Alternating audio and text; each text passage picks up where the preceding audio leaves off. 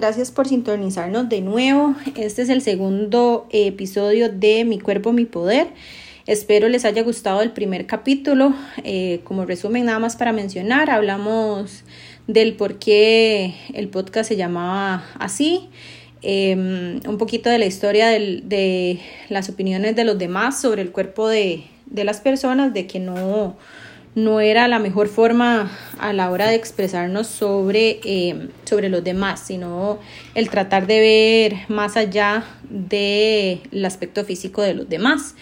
El día de hoy em, quise traer a una persona, un invitado, para poder hacer la conversación un poquito más amena y tener otro punto de vista diferente hacia, hacia lo que es este tema, ¿verdad? Y eh, conocer la perspectiva de, otra persona.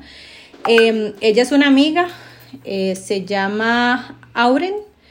Ella es administradora, administradora hotelera y entonces este, es una muy buena amiga mía y quería traerla para que, para que pudiéramos conversar sobre el tema. Bienvenida, Auren.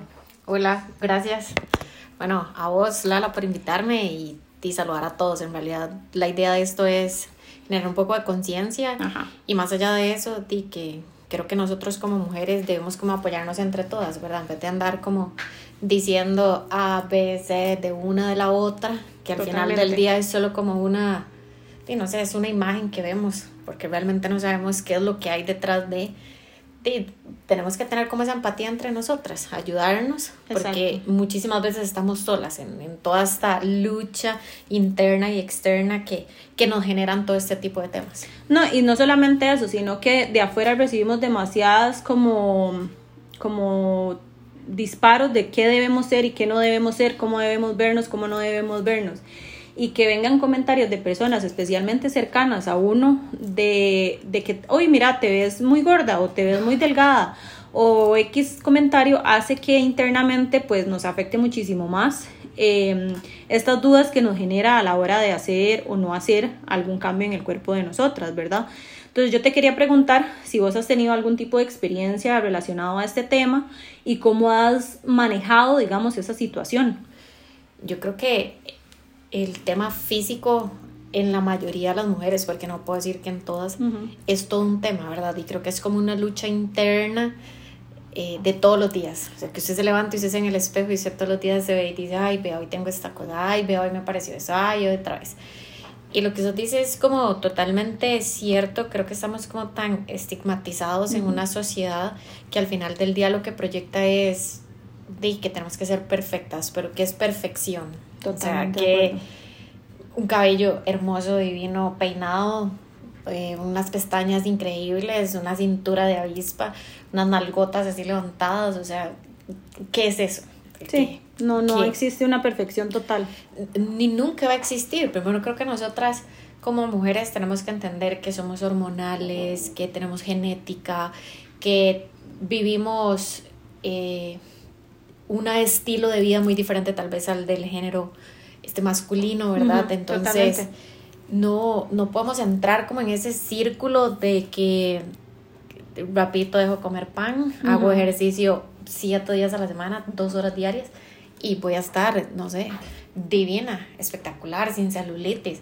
son cosas que no existen, siempre las vamos a tener presentes. Y claro que sí he pasado por, como por muchas de estas experiencias en la vida. Yo normalmente, bueno, normalmente no, desde pequeñita siempre fui como de un repollito, apretadita por todo lado, así gordita, y Unos cachetes, unas nalgotas, unas piernotas. Y conforme uno va creciendo, pues se va enfrentando a una sociedad que lo que realmente vende es que tienes que tener aquel cuerpo esbelto, aquella cintura, que el abdomen. Sí, que los cachetes no son bonitos. Que no son bonitos, aquellos senos que las piernas tienen que ser, o sea, tonificadas si las quieres tener gordas, es un par de nalgas todas levantadas. Entonces, digo, uno cae también como en ese juego de que, ok, dietas locas, eh, que a veces hasta atentan contra su propia salud, ¿verdad? Sí, que dejas de comer grandes cantidades, ya sea de carbohidratos o que no comes proteína o que solo comes frutas. Y, o solo tomas agua y comes galletas soda y lechuga y esas cosas que al final del día pues no van bien y no te van a llevar absolutamente a nada. Entonces, sí, sí, en algún momento pasé por eso. Y cuando llegué a la universidad, ver a mis compañeras divinas, espectaculares, normalmente siempre trabajé y estudié, entonces andaba como una loca. Entonces ver aquellas con aquellas cosas y uno decía, ¿dónde sí, súper arregladas cuando digo, en realidad trabajabas y, y, estudiabas, no tenías tiempo como para arreglarte, para ir súper linda a la U, digamos. exactamente. Que no tiene nada malo porque al final de cuentas estás sacando lo que es tu carrera, pero obviamente visualmente en la perspectiva de otros dicen, di, pero porque ella siempre anda como una loca. Eso, eso. Y que y te encajonan y te juzgan, ¿verdad? En, en, o, llegas a, a, estar dentro de un círculo que al final del día de no sabes qué es, ¿verdad? Y crees como copiar o intentas copiar un montón de patrones que al final del día terminan pasándote la factura porque simplemente no es tu forma de ser, no es tu estilo de vida, no estás acostumbrado y todo lo que pudiste haber ganado de un pronto a otro tiene efecto rebote. Sí, y entonces todo lo que dices que supuestamente bajaste vuelve a subir y entonces es donde empiezan los comentarios. Di, pero ¿qué te pasó? Estabas tan flaca, estabas tan bonita y yo no. O sea, que en este momento no estoy bonita porque estoy gorda. Entonces ahí es donde tal vez el comentario de la persona no, no es con el afán de ofenderte, sino tal vez como de hacerte conciencia de que estás gorda. Pero como yo mencionaba en el episodio pasado, uno sabe, uno se ve en el espejo y uno sabe. o sea, no necesitas recordármelo. Exacto. yo sé. E, exacto. O diga, bueno, y ya, di, pasó el tiempo y un pronto a otro, di, pues, de las dietas más locas que puedo haber hecho en mi vida, que, y no sé, bajé peso, que más bien parecía enferma, ok, o sea, no, no estaba enferma, pero lo parecía, entonces la gente era como, ah, estás enferma. Tienes algo. Llegué, inclusive, tal vez vaya a ser como muy despectiva en el comentario que vaya a ser, ¿verdad? la idea no es esa. Pues a la gente llega y me decía, eh, tenés cáncer. Y yo decía, pero, o sea, ¿qué putas? ¿Por qué, por qué lo, me lo haces saber de esa manera, sabiendo que realmente pasar por ese tipo de enfermedades es bastante complicado, doloroso? Sí, que si fuera el caso, que si estás pasando por eso, tal vez no es la mejor forma de, hacer hacerlo, el Exactamente. Y bueno, ya después, conforme pasa el tiempo, eh, creo que el trabajo que uno empieza a hacer viene desde adentro. Totalmente. No, no de lo que yo soy, no de lo que yo tengo. Este, es súper vacilón porque la mayoría de personas siempre conmigo, y yo creo que inclusive también hacemos mofa, digamos, de la talla del brasier. O sea, es como, ok, yo siempre digo, si existiera la talla menos 32 B, esa sería la mía, ¿verdad? Pero ya es como algo que yo lo hago, tal vez como con las personas muchísimo más cercanas. Sí, claro, porque tienes confianza. Y también he recibido comentarios al respecto, digamos, porque, ok, tiene, tiene más estima que vos, y yo como, o sea, ¿dónde está la comparación? sí, sí, no, tiene, no tiene nada que ver, porque aquí viene el comentario. Exacto. O sea, ¿qué, ¿qué, ganas con decirme eso? El hecho que tal vez tenga muy poco gusto no significa que sea más o menos mujer. E, exacto, no me quita mi... mi Feminidad. Exacto, nada. No te la quita para nada. Entonces son todos ese tipo de comentarios a los que uno se enfrenta, ¿verdad? Y, y por eso te digo que el, el trabajo viene desde adentro y no desde afuera. Entonces ahí es donde uno empieza a que, bueno, mi anatomía es esta. Ajá. Eso sos vos. Y por más de que usted coma, por más de que usted haga, por más de que usted analice, por más de que usted se meta, por más de que usted... E, eso es lo que sos. O sea, nunca, nunca vas a poder cambiarlo porque ya esa es su genética, ya esa es su anatomía, eso es lo que usted trae. Entonces ahí es también donde viene el proceso de aceptación. Exacto. Ok, entonces, ¿qué aceptación? Pues yo tengo que aceptar de que pues, soy piernudo o sea, y punto. y eso no va a cambiar. ¿no? Y así voy a estar por los siglos de los siglos. Amén. Entonces, aprenda a quererse. Aprenda a tener a querer sus piernas pues gordas, gordas dice uno, pero, realmente grandes. Igual haces mucho ejercicio, entonces por más que se vean grandes y por más que siempre vayas a ser piernuda, pues en realidad es más músculo que otra cosa, pero siempre, siempre se te van a ver porque esa, como decís vos, es tu anatomía, que es un tema, digamos, esto es el tema que queremos tocar en nosotros es el amor propio, ¿verdad? El, el cómo logramos llegar, a pesar de esos comentarios que recibimos, a que no nos importe y cómo manejarlos para que nos retroalimenten a nosotras a ser mejor persona, sea hombre o sea mujer, porque al final de cuentas, así como a vos te dicen, ay, pero es que, mira, tiene más gusto este hombre que, que vos, o que, ay, no, tiene más piernas vos que el X jugador o X deportista de, al final de cuentas es ver cómo eso me ayuda a mí a decir, ok, sí es cierto, ¿y cuál es el problema? Yo soy así, así me quiero, eh, ¿verdad? A, empoderarse, ¿verdad? Tal vez suene como una palabra como muy trillada actualmente, ¿verdad? de que todo el mundo dice, ay, sí, es que el empoderamiento femenino. Pero es que realmente es eso, es una realidad. Totalmente. Pero creo que eso es una decisión propia, ¿verdad? O sea, no es, usted puede estar ahí Mm, batiendo barro, que te dicen que me salgo, que voy y que esto, pero llega un punto donde usted dice, ok, no, algo no está bien y creo que el que no esté bien, tengo que empezar yo desde adentro hacia afuera, te lo repito, lo que uno es por fuera, al final del día es un estigma. Y es un cascarón, porque al final de cuentas te puedes ver delgada, gruesa, eh, ya sea un hombre más gruesito, más delgado, pero mientras uno esté bien y feliz con uno mismo, con quien es uno, es lo que cuenta al final, al final, o sea, no... Y, es lo que proyectas, ¿verdad? Es lo que proyectas, entonces yo, eso que decir de cascarón me parece bastante, bastante chiva, porque creo que uno es eso, o sea, uno es eso, y que al final del día, cuando vos decís eso de amor propio, que también es demasiado trillado, ¿verdad? Que la gente, ay, que el amor propio, una cosa es decirlo. O sea, es totalmente. Una cosa es practicarlo y más allá de eso, creo que aceptar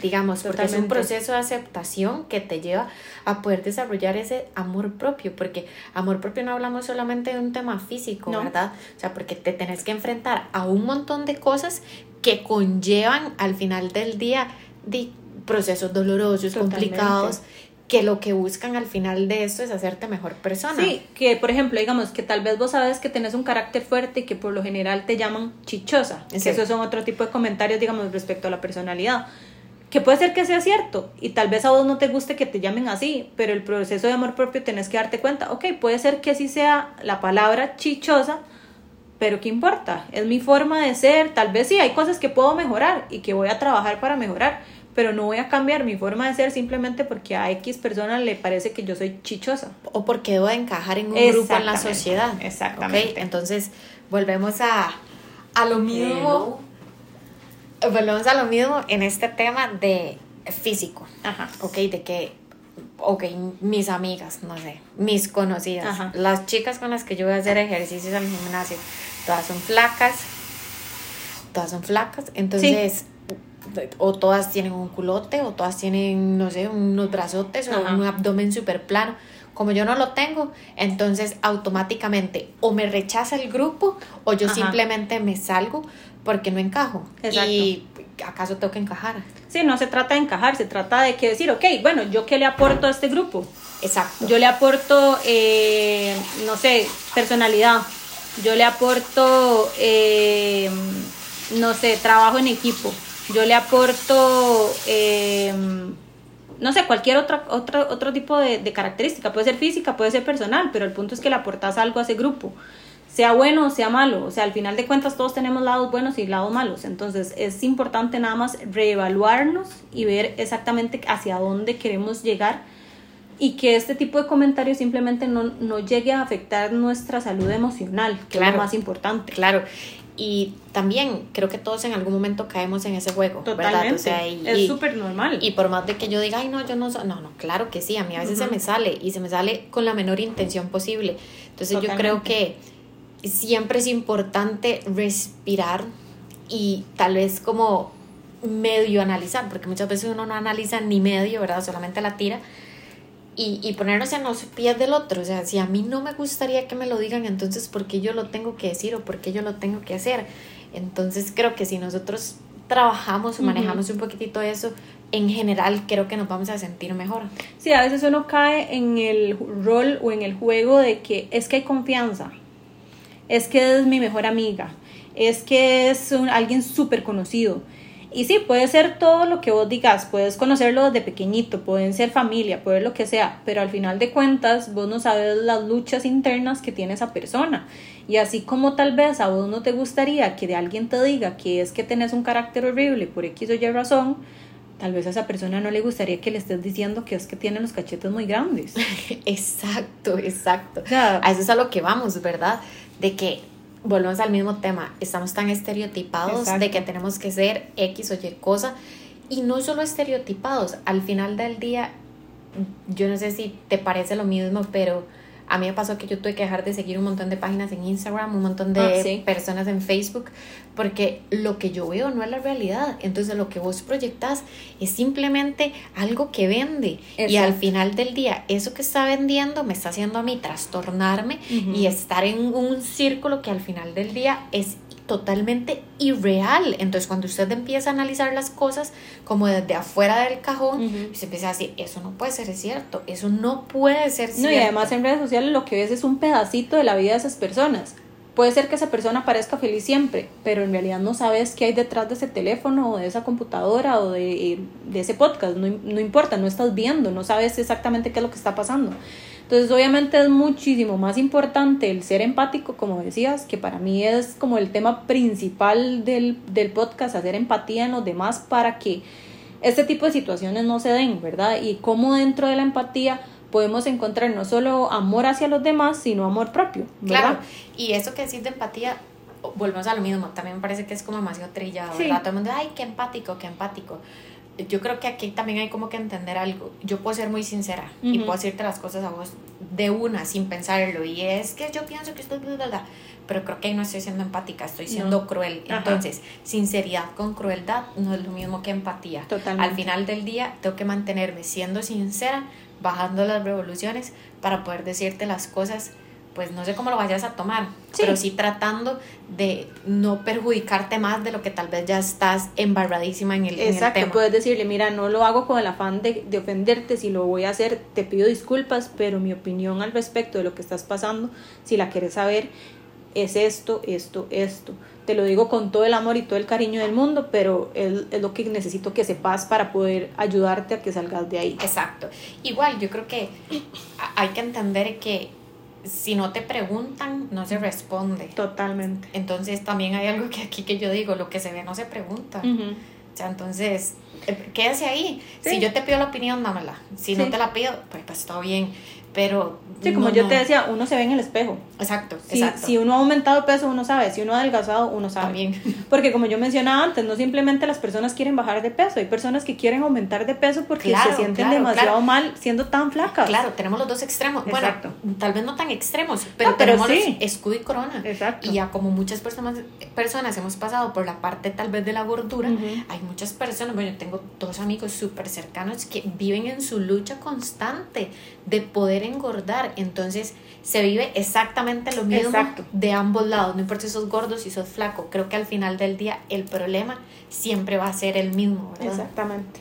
Pero bueno, no, más bien te agradezco muchísimo por todos los aportes que nos diste, te agradezco por haber participado en el podcast, ahí vamos a ver si más adelante tal vez participamos en otro y seguimos hablando un poquito al respecto del tema, que creo que es bastante enriquecedor y que, y que aporta mucho, más bien muchísimas gracias por acompañarnos. Gracias a vos. Pero bueno, los, los espero en el próximo episodio. Muchísimas gracias por haber compartido con nosotros. Buenos, buenas tardes, buenas noches, buenos días a la hora que nos estén escuchando. Gracias.